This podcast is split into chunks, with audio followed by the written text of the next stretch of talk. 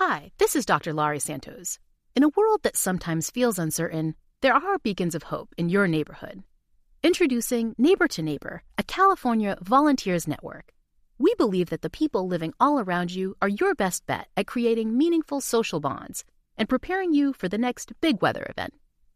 Whether it's lending a helping hand to a neighbor in need or standing together in times of natural disaster, Neighbor to Neighbor empowers you to grow your community. Visit caneighbors.com to learn how you can build a more connected community.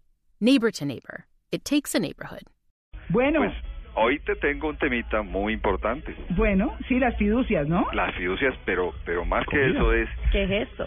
cómo cómo Eso es que tiene que ver hacemos, videos. pensemos. Espagueti. Y ¿Qué tal? ¿Qué tal? no no son de comer, no. No, ah, bueno.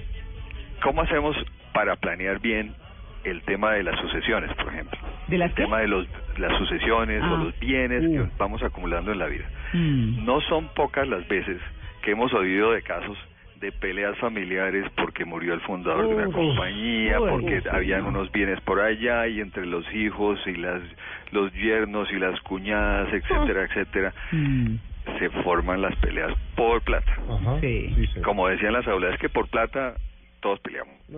Ah, Mm, sí, ¿Cierto? es verdad, es. Especialmente verdad. las familias. Bueno, Sí. resulta que, pues, Entonces, ¿qué se hace ahí? ¿aló? Eric, ¿me oye? Sí, sí, sí, bueno, no. ¿qué hacemos ahí entonces? Qui- Quienes, quienes hayan, por ejemplo, empezado empresas familiares o tienen unos bienes, su casa, de pronto algunos lotes, etcétera, su gran preocupación es, bueno, ¿cómo vamos a hacer para que esto se transfiera a la siguiente generación Sí. sin tantos problemas? Mm.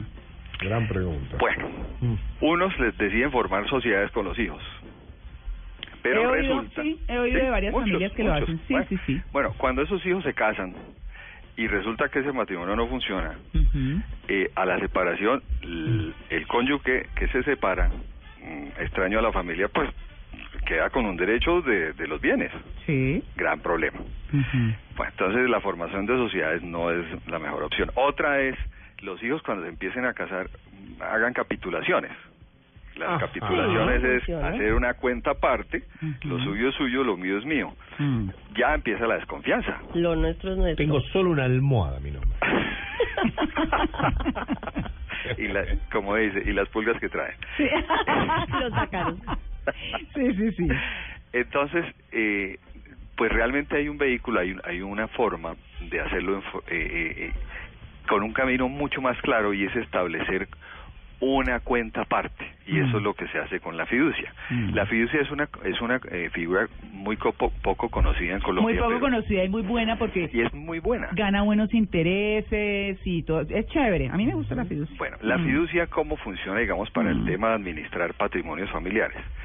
El, el que está interesado en que no haya desorden, que normalmente es el fundador o, o el matrimonio que tiene los bienes, establece con una compañía fiduciaria un contrato de administrar esos bienes y se los traspasa Mm. con una serie de reglas de cómo hacerlo, en el caso de que mueran, en el caso de que enfermen. O sea que la propiedad todavía no es de los hijos, sino hasta que ocurran lo que ellos digan que debe ocurrir. Mm. Esa misma figura se puede establecer cuando varios hermanos quieren establecer unas reglas para mantener a sus padres, por ejemplo.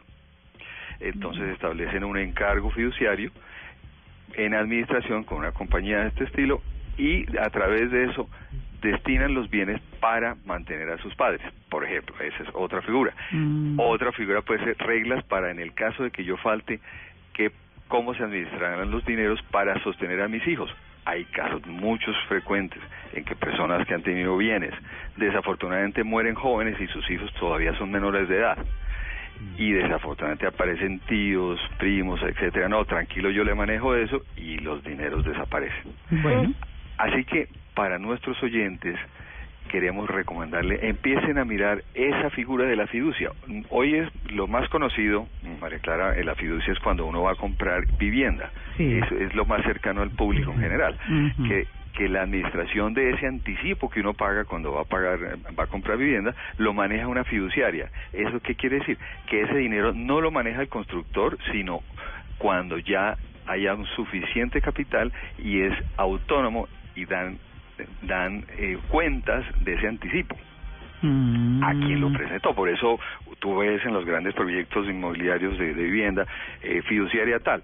¿Por qué? Porque ese dinero que tú vas dando de anticipo, dice, bueno, usted pague mensualmente hasta que empiece el proyecto, le entregamos en tal fecha, todo ese dinerito va a una fiduciaria eh, y el, el nombre de fiducia viene del, del, italiano, del italiano que quiere decir fe. Dan fe, administran en forma muy ordenada esos dineros. En este caso, para el tema familiar, esa fiduciaria da garantía de que tú estableciste unas reglas de cómo se debe manejar.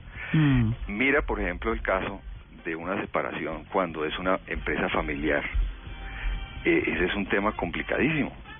Claro. Y, y no se puede manejar si no se ha hecho previamente esa planeación.